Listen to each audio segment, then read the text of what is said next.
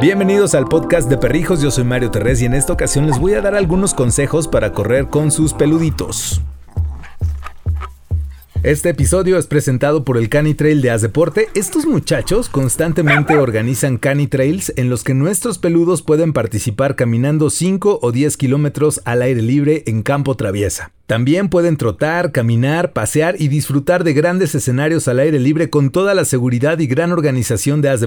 En sus Cani Trails vas a recibir una playera para ti y al terminar la carrera les van a entregar a ti y a tu peludito una medalla y un kit de recuperación. Si quieres más información del Cani Trail, entra a asdeporte.com. Tenía muchas ganas de hacer este episodio para ustedes porque gracias a Lola yo conocí el running.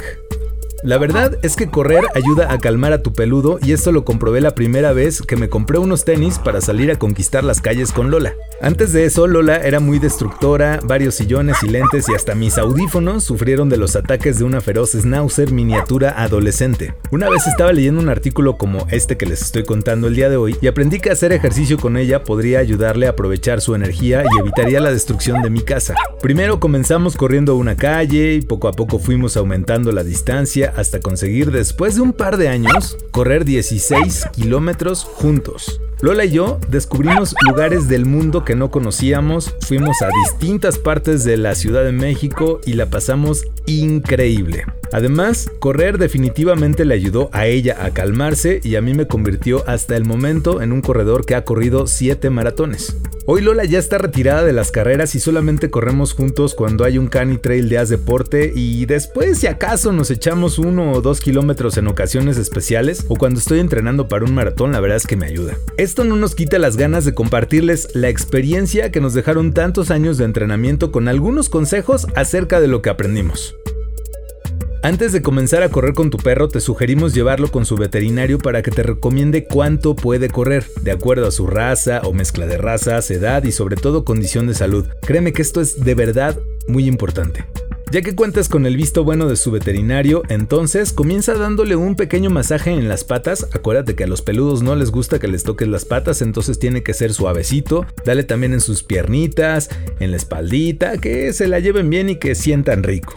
Después pueden comenzar con un calentamiento caminando a buen paso durante 15 minutos y al final trotar un poquito. Te recomiendo mucho llevar algunas bolsas para recoger las heces y ser paciente porque en los primeros kilómetros se va a detener a defecar varias veces y por favor hay que levantarlas y colocarlas en su lugar o llevarlas a compostar. Comiencen con distancias cortas a una velocidad moderada, a la velocidad que tu perro aguante y a la distancia que tu perro aguante. Toma siempre en cuenta la resistencia de tu peludo. Si te das cuenta que de repente se agita de más o que se detiene o tambalea, detén inmediatamente el entrenamiento. Su salud es primero, de verdad. Lola de repente cuando corríamos se frenaba y era de yo ya no corro. A mí no me mueves y de verdad no la movía y era el momento en el que teníamos que regresar a casa caminando o nos subíamos en un Uber y ya llegamos. Y en el caso de Balam, ella comenzó corriendo distancias cortitas, creo que lo más que llegó a aguantar la patas de gato son como 5 kilómetros. Y una ocasión me acuerdo muy bien que salimos a correr, poquito, ¿eh? y bien despacito, llevábamos como un kilómetro más o menos, y de repente Balam empezó a tambalearse y se me estaba desvaneciendo. Inmediatamente corrí con su veterinaria, la doctora Laura, para que la revisara. La vio bien, pero me recomendó ya definitivamente no correr con ella y pues ni modo, Balam y yo de repente nos echamos ahí,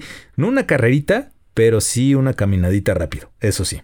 Otra sugerencia es que procures llevar agua para ofrecerle durante la carrera porque también les va a dar sed. Acuérdate de consultar con su veterinario si puedes darle agua en el camino. Algunos sugieren que detengas la carrera y después de unos minutos, unos 10, 20 minutos, les des agua y esperes un poco y más tarde retomen la marcha. Cuando corría con Lola siempre tomábamos agua juntos durante los trayectos y todo salió siempre muy bien. Vigila la temperatura y características del terreno. Tú vas a traer tenis, pero tu peludo solamente va a traer sus patas. Entonces si hace mucho calor se las puede quemar o si el terreno es muy accidentado o hay vidrio se puede lastimar. Siempre llévalo con la correa puesta y aquí también voy a decirles que es importante ponerles una pechera. Además de la correa, la pechera, su collar, debes de traer su placa con tu número telefónico actualizado y te sugiero también que lleves una fotografía reciente en caso de emergencia, de que se te llegue a soltar o algo, pero esto definitivamente no puede pasar.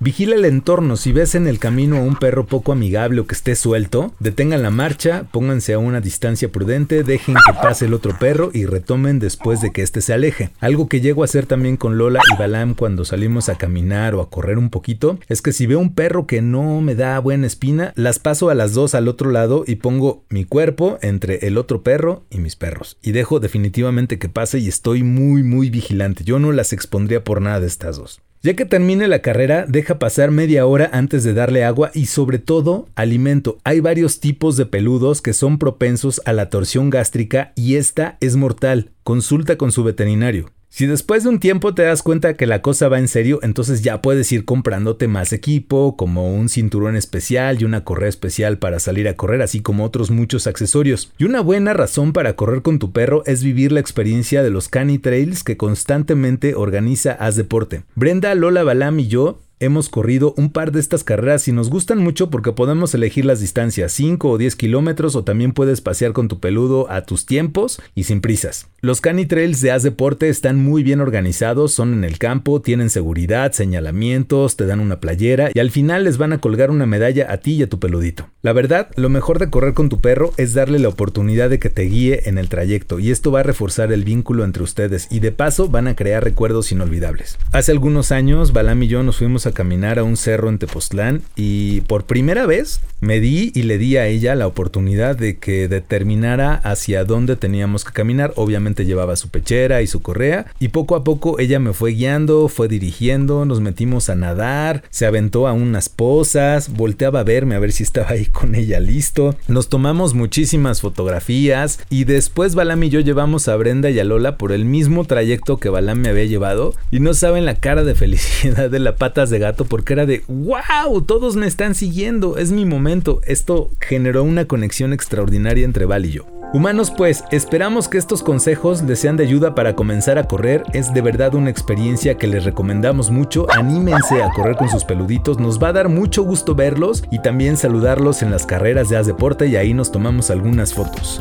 Aquí abajo en la descripción del capítulo les voy a dejar un link para que revises cuándo y dónde es el próximo Cani Trail para que se inscriban. Así llegamos al final de este episodio, me dio un gusto extraordinario platicar con ustedes. Recuerden seguirnos en todas las plataformas sociales, nos encuentran como perrijos. También acuérdense humanos de donar en PayPal, aquí abajo les dejo una liga. Hacemos este podcast de verdad con muchísimo gusto y muchísimo amor, pero una ayudadita nunca está de más. El podcast de Perrijos se produce en la Ciudad de México, todos los derechos reservados.